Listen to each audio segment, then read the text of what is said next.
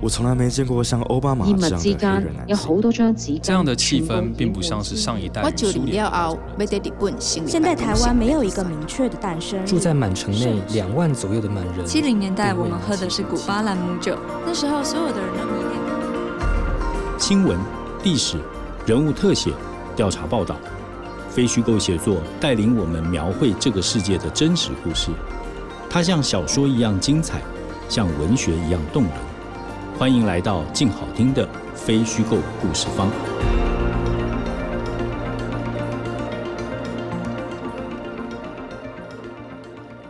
真实故事往往精彩如小说，动人如文学。大家好，欢迎来到非虚构故事方。这是由静好听与静文学共同制作播出的节目。我是主持人李志德。一个人的生命有多长？如果以八十年来算。扣掉成长、受教育的二十年，还有六十年。六十年听起来很长，但是就有人因为遭逢了一场冤狱而毁掉了六十年的一半。这就是苏炳坤的人生。苏炳坤原本是新竹市一间家具工厂的老板。一九八六年六月，他的员工郭忠雄被控涉及一间银楼抢案，在警察刑求逼供。要求他一定要交代共犯之后，他供出了苏炳坤就是共犯。这起案件从一九八六年六月苏炳坤被逮捕，隔年判刑十五年确定，但各方不断的声援，包括体制内的检察官、书记官在内，都有人认定苏炳坤确确实实是个冤案。直到两千年，陈水扁总统决定特赦苏炳坤。二零一八年。苏炳坤申请再审，最后判决无罪。这一段故事完整的记录在《被抢劫的人生》这本书里。但是，要记录一起跨越三十年的社会案件，像是一场接力赛，不同的新闻机构和记者一棒一棒的往前跑。我们今天访问的是这场三十年接力赛的第一棒，也就是当年第一个接触采访苏炳坤的。当年联合报驻新竹市的记者林家琛先生，请他分享当记者碰上一起冤案，而这起冤案终于平反的心路历程。我们现在的地点在新竹市议会，而坐在我对面的是林家琛林大哥。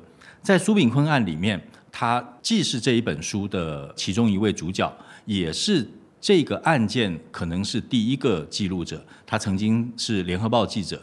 在担任联合报记者的时候，因为跑司法线的关系，所以记录下了这个冤案。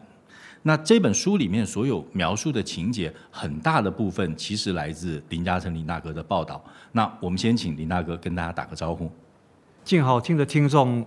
你们好，是今天来到这个新竹采访林大哥哈。那林大哥其实就如同我们刚才说的，其实有双重身份。第一重身份呢是这个书里面的这个其中一位主角，那他是故事里面非常重要的一部分，也是推动案情里面非常重要的一个推手。那另外一部分当然。他当时是以一个记者的身份近距离的这个观察这件事情，所以他其实有两重角色。那我们在接下来的访谈里面，我们会慢慢的去叙述林大哥的这两重角色哈。但是在谈这个角色之前，我想请这个林大哥先谈一谈，就是说，就你采访的这个经验当中，你所记得的这个苏炳坤案当时的这个案情是怎么样？是这个苏炳坤案子啊。一开始我听到有人告诉我说他是冤案的时候，我不认为，或者是说，我压根啊记者的那种怀疑的态度就跑出来了。是，有人说冤案，但是我认为可能不是，因为我听过很多人都说他是被冤枉的。就进法院的人都说他都说冤枉的，对，每一个都是冤枉的。是，所以我听到苏炳坤这个案子的时候，其实第一时间哦，我认为哦。这个会不会是一个神经病的人哦？他的幻想，是因为我接触的那个人哦，就是苏炳坤的义父。是我在新竹啊，我常常在街头啊看到有些人哦，老先生，然后拉了一个竹竿，那上面有一个横横布白色的布幅，写了很多的这个冤情。那这种人很多哎，他都到处游走，说喊冤啊，什么说谁不公啊，谁怎么样？所以特别是你跑法院的时候，特别容易碰到这种人。经常，你这个哈一个礼拜要碰上个两三个啊，那稀松平常的事情。是，但是就是苏炳坤的义父杨显同哈，他比较不一样。是，他虽然哦也是拿着一个布幅，上面写了苏炳坤的冤枉的经过哦文字的描述，但是他什么地方不一样呢？他会喊哦，耶稣基督，他要喊公义。是。后来我先跟他谈，谈说他的宗教信仰，是。他是一个很虔诚的基督徒。是。他说他为的这个事情不是为他本身，他是为一个叫苏炳坤的人出来喊冤的。是。这个就引起我的好奇了。通常都是为自己的亲亲友打官司，他不是是个不相干的人，不相干的人。而且照这个杨景彤的说法我问他，我说你怎么会帮你不相识的人出来喊冤？他说哦，他有一次去吃饭，嗯，就听到有人谈到苏炳坤冤枉啊，喊冤枉。那他好奇，他主动就去跟苏炳坤的家人联络，一问哇，杨景彤。就认为苏炳坤真的是被冤枉，是，所以他就开始出来奔走。那奔走啊，他不得其门而入，没有人相信他，所以他就跑到法院来，坐在门口开始喊冤，是喊冤。所以我跟他一谈，我认为这不单纯。他为了别人，他愿意这样表示，被冤枉这一个人的冤屈很大。是，后来杨景彤还告诉我，如果我愿意，他可以安排。逃亡中的苏炳坤跟我见面，是这个时候让我就更加的认为，哎，他真的有可能是被冤枉的，是，对，就因为这个契机，从这边开始，从我把杨景彤认为可能是一个神经病，慢慢慢慢的转化说，哎，他真的是为了弘扬他们基督的这种博爱、这种公益的精神，开始为一个他不相识的人奔跑、拼命的时候。我就更有兴趣去跟他做深一步的接触。是，那你记得当时第一次碰到苏炳坤的时候的那个情境吗？哦，那个印象太深刻了。是，虽然杨锦彤啊，他说哦，他帮我安排，但是我内心是怀疑的，真的吗？啊，会不会他实际上他还是脑筋秀逗的，有问题的啊？嗯，哦，哎，这个事哦，过了两三天哦，我都忘掉了。是。突然啊，我接到一通电话，这个电话的人一开口就问我：“你是林家琛林记者吗？”我说：“我是。”我说：“请问你是谁？”他说：“我是苏炳坤。”啊，我吓了一大跳哎！他他是强盗杀人的通缉犯哎！是这个通缉犯找到我了，这下麻烦了，我会不会就要卷入一场？可能危及自己生命的采访，是我怕怕的。你不要以为我很勇敢，我也会怕嘞。哦，我就问他，我说：如果你真的冤枉，你敢跟我见面吗？是。通常啊，一般人哦，如果他是做亏心事的，他不太敢跟记者接触。为什么？因为记者哦，也可能会被人家认为。你跟警察有挂钩的哦，会通风报信哦。是，通报警察来抓这个人，不是刚刚好吗？是对不对？所以苏炳坤跟我约时间跟地点见面的时候，我那第一刹那啊，我认为嗯，他被冤枉的机会真的大了。但是，因为他主动来找，他主动来找我，而且很坦然，他要求跟你见面。是。那第二个，那个地点哦，是他选定的嘛？那个地点，其实我在出发去的时候，那是晚上，因为他在逃亡，他怕警察抓他，所以我记得那个晚上是月黑风高啊，是，就约在那个东大路，那时候还没有拓宽马路哦，就约在一个，我不知道怎么形容，我现在回想起来哦，我都觉得那个是一个无底巷啊，两旁黑漆漆的，我走在那里哦，要去见一个素未谋面的人啊，我其实哦会发抖啊。是哦，然后呢，我到那个地方哦，东看西看，哎，怎么没人啊？我其实哦，想脚底抹油要溜了，我说啊，可能逃过一劫了，骗我的。哎，正当这个念头的时候，不是在黑暗的地方，一个人走出来了。是，我感觉他身形高大，他走过来，他就问我：“你是林家琛吗？”我说是。我说你是苏炳坤。哇！我眼前这个彪形大汉，他突然跪下来，眼泪掉下来，落泪。他告诉我：“我是冤枉的，他是冤枉的。”是。哦，我这时候一看这个表情，看他的动作，我打从心里我就知道他真的被冤枉了。其实当记者来讲哈，都希望能够这个发扬正义啊，或者是能够帮人家这个澄清冤情。但是一方面我们有这个期待，但是另外一方面其实那个压力很大，就是说我会不会是错误的替一个真正作奸犯科的人在在喊冤，然后使得政府果然就把他放走了。好。所以这里面一定有一个像开关一样，或是门槛一样，你什么时候过了那个门槛，相信他这个人就是冤枉，就是在他向你跪下来那一瞬间吗？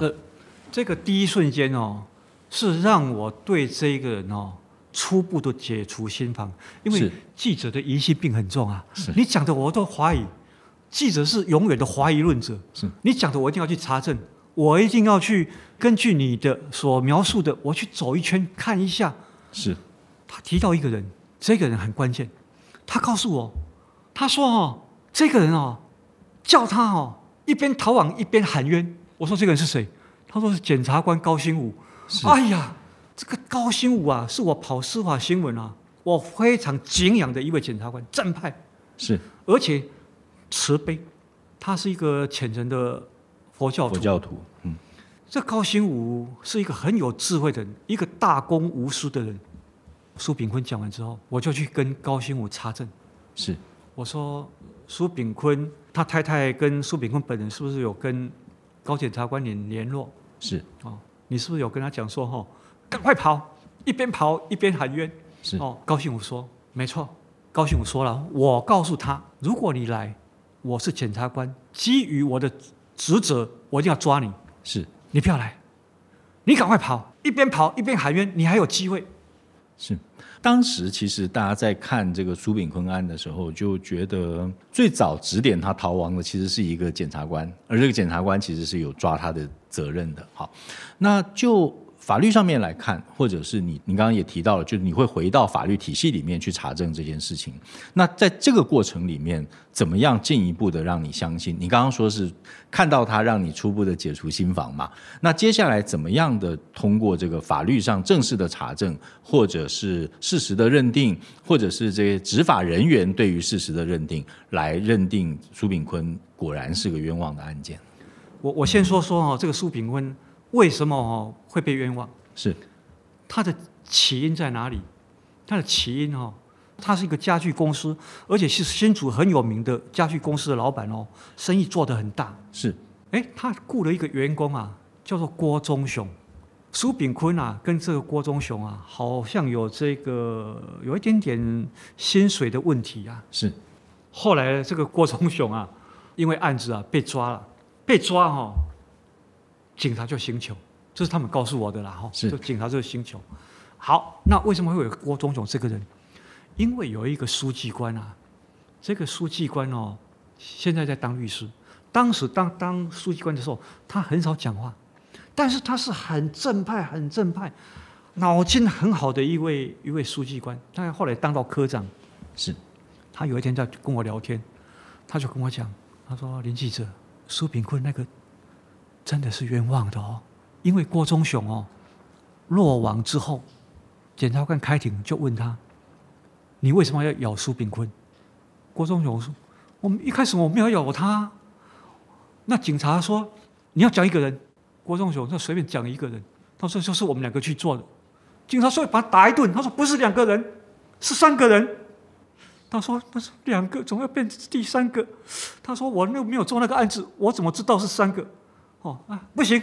还有第三个，郭忠雄东想西想啊，就是苏炳坤跟他有财务的纠纷，他的老板欠他一笔钱，他落网之后，他告诉检察官说：“我当时为什么咬苏炳坤？这没办法了，被打了，然后又失恋了，不想活了，万念俱灰啊！啊，算了，就就就咬这么一个，啊，这个书记官啊，他在开庭啊，看到这个当事人讲话动作、肢体语言，他明白郭忠勇讲的是真的。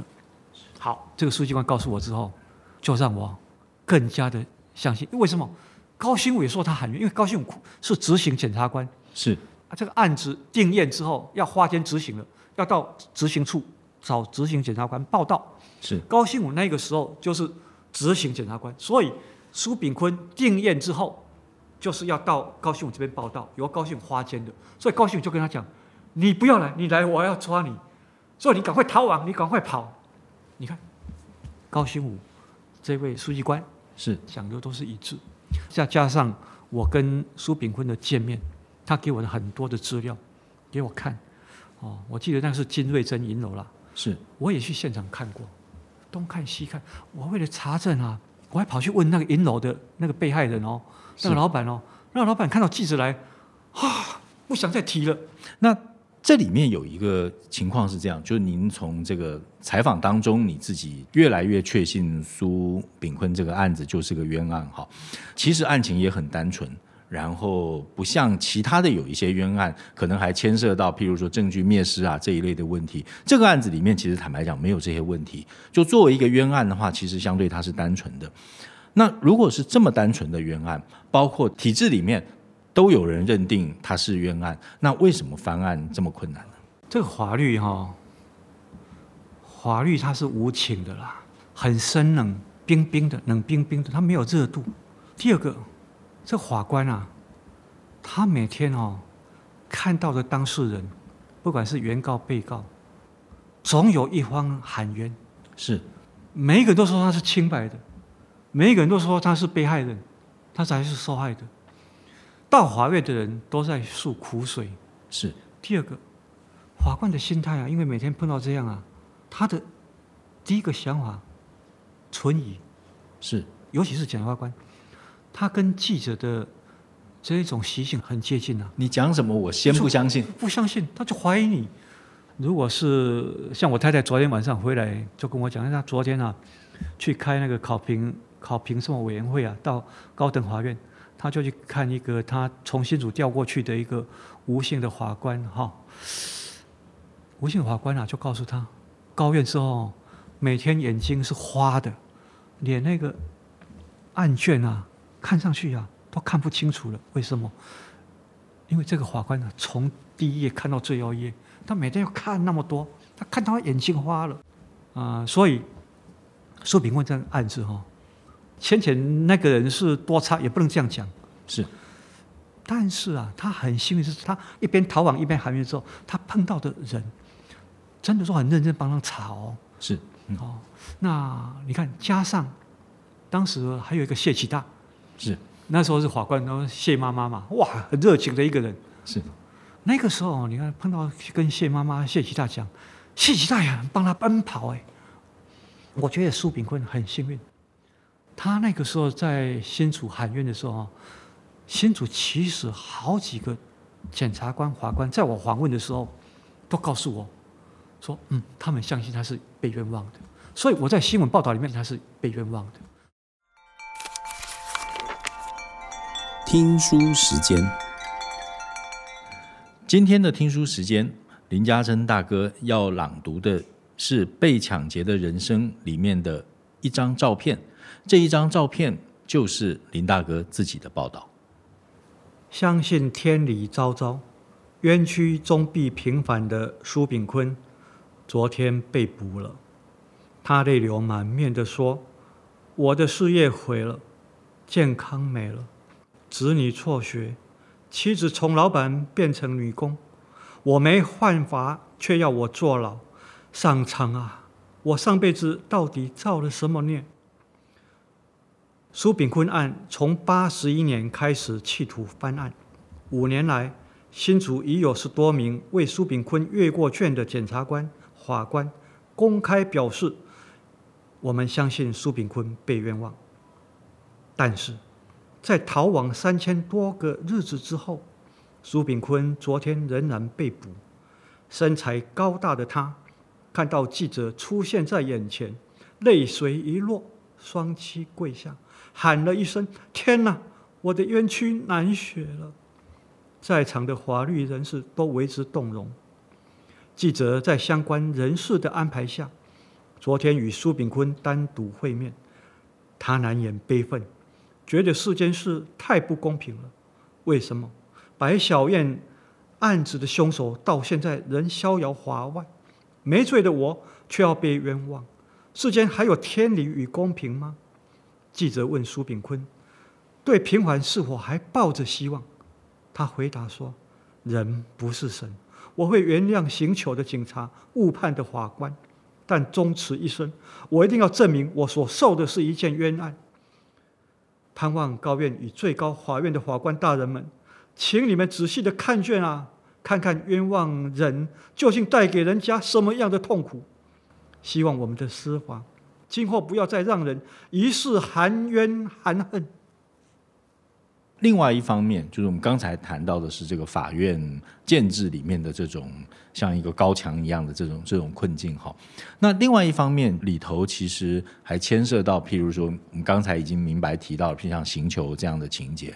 那一个冤案里头哈，一定会有一些坏人，就所谓的坏人，我们的坏人加引号，因为他不见得人是坏人。好，那您采访过这些人，譬如说刁建生或者是王文忠，当时寻求他的这些人，采访他们的时候，对他们的印象是什么呢？那他们对这个案子的想法是什么？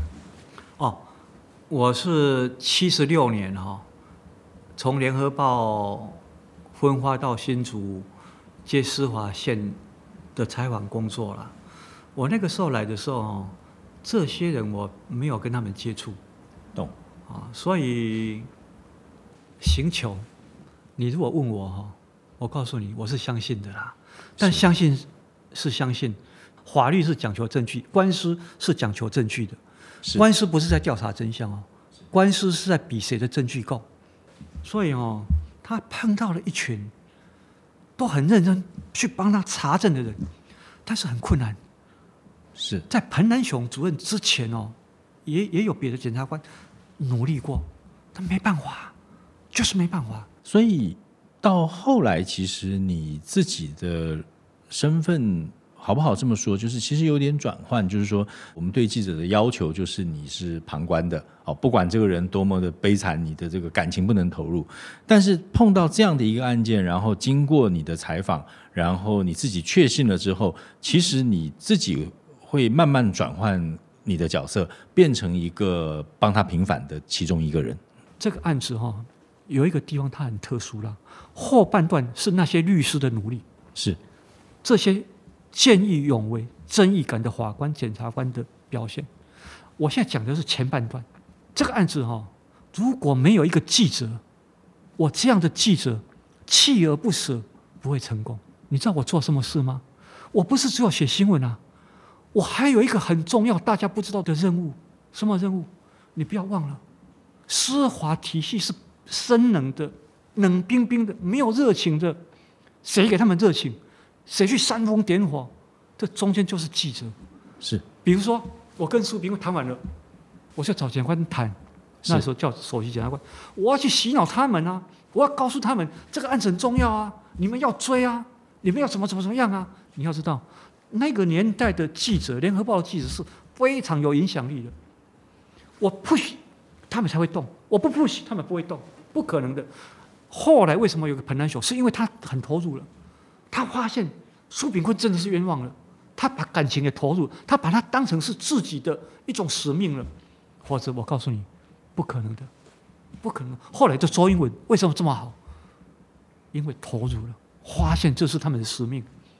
最后，我想请教一个问题，就是说，对于苏炳坤这个案件，哈，你觉得他其实可以给司法系统怎么样的启示？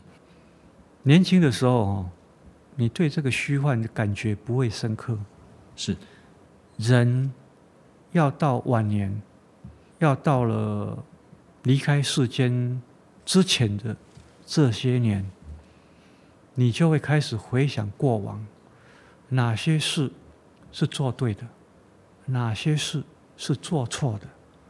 如果人生重来，那些昧着良心的事，你会为了自己的利益再做一次吗？可能不会，因为你知道，那些都是虚幻的，留到最后的是自己对自己的审判。是。苏炳坤这个案子，我觉得哦，可以给年轻的将来要投入警察、司法工作的人一个启示：是。不要为了自己的利益拼命，是。不值得。让心啊沉淀下来，观察、注意别人的权益是不是获得保障，这个才是重要。人哦，活着哦。不是只有为自己，我们是对良心的一个考验。就像看一场电影，你投入了，你以为电影是真的，那不是，它是假的。一秒钟跑二十四格影片，这个世间也是像这般一样。所以啊，做事情哦，对得起良心是最重要的。上头是我们在新竹市。对林嘉诚先生所做的访问，从这段访问里头，我们完全可以看到，一个记者在碰上这样一起世纪冤案的时候，其实也是有怀疑、有挣扎，也对自己担当的角色有所反省。这是非常珍贵的第一线工作经验，也是我们在讨论苏炳坤案件时另一段同时应该记录下来的历史。感谢大家收听《非虚构故事方》。这一集节目由李志德、陈远倩企划制作，陈远倩、曾海芬录音，刘宝林后期制作。未来也请大家继续锁定由静好听与静文学共同制作播出的节目《非虚构故事方》。我们下次见。想听爱听，就在静好听。